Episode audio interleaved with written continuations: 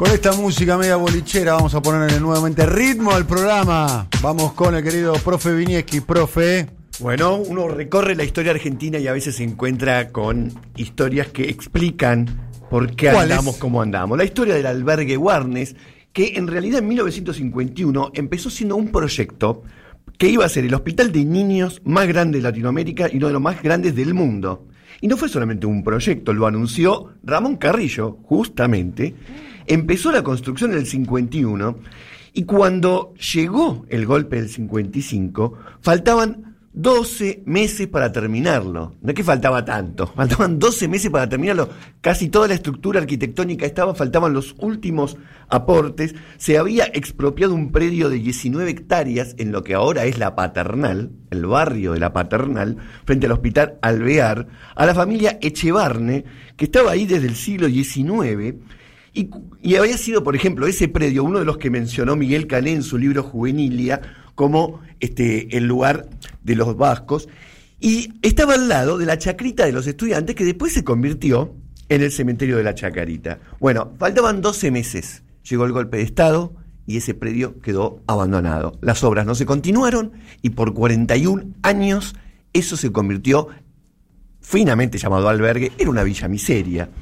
La familia Echevarne, que había sido la que ocupaba ese, ese predio hasta la expropiación peronista, había sido, hubo cinco generaciones de Miguel Echevarne, y uno de ellos... Hoy hay un supermercado, ¿no? Y, y- y un un lugar complejo. donde, donde venden este, cuestiones de ferretería, un ICI, ¿no? Un Sí, ICI, un exacto. ¿no? Un- no, Entre decimos- otras cosas. Exactamente, pero durante 41 años mi, mi viejo me llevaba, me lo mostraba, este es como una especie de monumento al abandono argentino. Uno de los Echevarri se casó con Ana de Sobri, que era una francesa muy hermosa, y trajo a su hermano, Julio de Sobri, y él era uno de los principales tenientes del ejército francés, piloto de aviones, y en ese predio, donde ahora está ese supermercado, etcétera, después estuvo el albergue Warner, en ese predio, por primera vez en la ciudad de Buenos Aires, se trajeron aviones. Aviones en la paternal, unos cuantos aviones, lo, como el terreno era embajada y un poco escarbado, lo que hacían era lo- los ataban y arrancaban los motores, el avión no avanzaba, pero por lo menos lo iban este, utilizando, metían los aviones desarmados en los este, trenes de la paternal, los llevaban al Palomar y ahí probaban los vuelos. Ustedes imagínense que después del Palomar terminó construyéndose este, un aeropuerto y era un lugar muy común que visitaba Jorge Newbery y los principales pilotos de Francia que venían muy seguido acá. El del 55 entonces... ¿Ese lugar aterrizaban aviones? Sí, ¿Ahí donde está el albergue Warnes ahora? exactamente. Ahí en pa- la paternal. la paternal. Donde están las bodegas, Que en ese cosas. momento era. Estaban las bodegas ahí. Sí, estaban las bodegas, pero esto estamos hablando de antes, ¿no? Están las Porque- bodegas porque ahí salía el tren al Pacífico. Sí, estaba Giol, ¿no? La Claro, bodega Giol. La, la Giol me parece eh, ¿La estaban Giol no era la de Santa Fe? la, la, La de- la Giol es sobre Godoy Cruz. Claro, Sobre de el- Palermo. Sobre Claro. Ah. Cruz. Sí, sí, Que hoy está el, eh, donde está la bodega Giol, hoy está el Ministerio de Ciencia. El Ministerio Claro. de Ciencia. Exacto. Bueno, la avenida San Martín ahí tenía el puente, bueno, tiene el puente, que pasaba por arriba del ferrocarril. El tema es que ese lugar el abandonado. puente es más de los 70. ¿eh? Sí. El puente es más de los 70. No, es un de diseño de Mario Roberto Álvarez, dicho sea paso. Muy el bien, arquitecto. muy bien. No, yo me refiero a esa zona, esa zona en esa época era campo. Claro. Era campo, era lo que dividía este, la ciudad de Buenos Aires. Pero el tren San Martín y la estación Pacífico tiene que ver con eso, porque ahí salía el tren al Pacífico, ¿no? Exacto. Por eso se llama Pacífico. Pacífico. bueno, en 1957 el gobierno de Pedro Eugenio Aramburu transfirió el predio a la municipalidad de la ciudad de Buenos Aires para que hagan un sanatorio municipal. Entonces imagínense, es una obra que tenía 10 pisos de alto, una, era un gigantismo y decían, bueno, esto ya hay que continuarlo. Le ceden el terreno a la municipalidad de Buenos Aires, nunca se hicieron las obras y entonces la gente lo empezó a ocupar. Empezaron a llegar familias que no tenían en dónde vivir y a pesar de que no había ni agua corriente, ni desagüe, ni energía eléctrica, ni aberturas, el lugar donde tenían que ir los ascensores eran huecos peligrosísimos. Bueno, a pesar de todo eso, lo empezaron a ocupar cada vez más.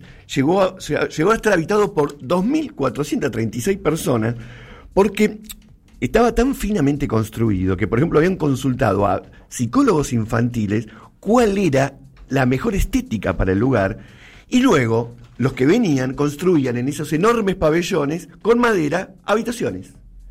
poco a poco empezó a haber como una especie de relaciones internas entre los habitantes y entonces unos le alquilaban las habitaciones a otros, los más capangas. Este, llegó a haber una pizzería, llegó a haber peluquería, en el octavo piso funcionaba un prostíbulo. Se hizo una micro ciudad en la absoluta carencia, pero un censo que hubo en un momento dio que de las 2.436 personas que lo habitaban, el 76% eran argentinos, un 24% extranjeros, mayoría paraguayos, el 70% eran jefes de familia que tenían trabajo, o sea, gente con trabajo pero no se alcanzaba para un alquiler, obreros de la construcción, pero también había personal doméstico, cartoneros y vendedores ambulantes.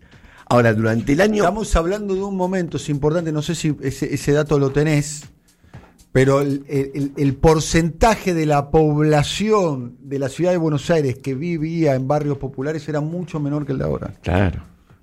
Todas las, todas las, las, villas, todos los barrios que conocemos ahora eran mucho menores en cantidad de población. Claro, la, la, gente tiene que saber que la población actual de la ciudad de Buenos Aires es de 3 millones. Cuando se inaugura la autopista Ilía, que une la zona norte con el centro de la ciudad de Buenos Aires y que pasa por el barrio 31, la estamos hablando del gobierno de Carlos Menem, el intendente era Jorge Topadora Domínguez. Jorge Topadora Domínguez.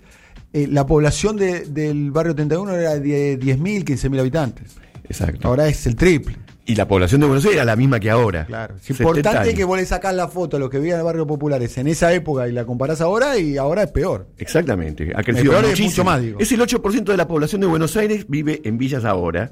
Este, ahora, en el 91, ¿qué había pasado? La familia Echevarne, cuando vieron que el predio expropiado para hacer un hospital no había tenido ese destino, dijo, bueno, entonces devuélvanos la tierra. Hicieron un juicio, un juicio que duró décadas, y finalmente en 1975 la Corte Suprema de Justicia falló que le tenían que devolver a la familia Echevarne todo el predio sin gente, con veredas construidas y sin la mole de cemento que era el albergue Warnes. Todo eso durante la dictadura no ocurrió, pero para 1991 se decide la demolición este, del albergue Warnes y contratan a un señor llamado Adrien Colonna, un francés, que pertenecía a la Sociedad Europea de Dinamita. Ustedes saben que el inventor de la dinamita es el que inventó los premios Nobel, ¿no? Bueno, la Sociedad Europea de Dinamita y este tipo había sido un maquis dinamitero que se inició cuando era adolescente volando puentes y rutas francesas durante la ocupación nazi.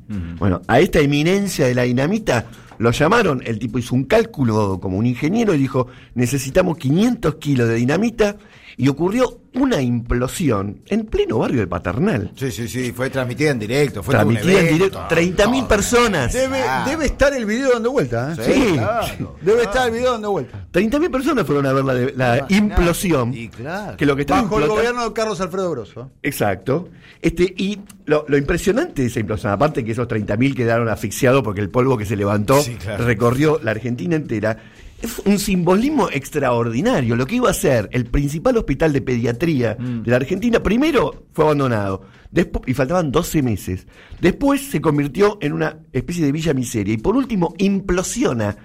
Casi no podía ser más gráfica, más gráfico el destino de un país relatado a través de la historia del albergue Warner.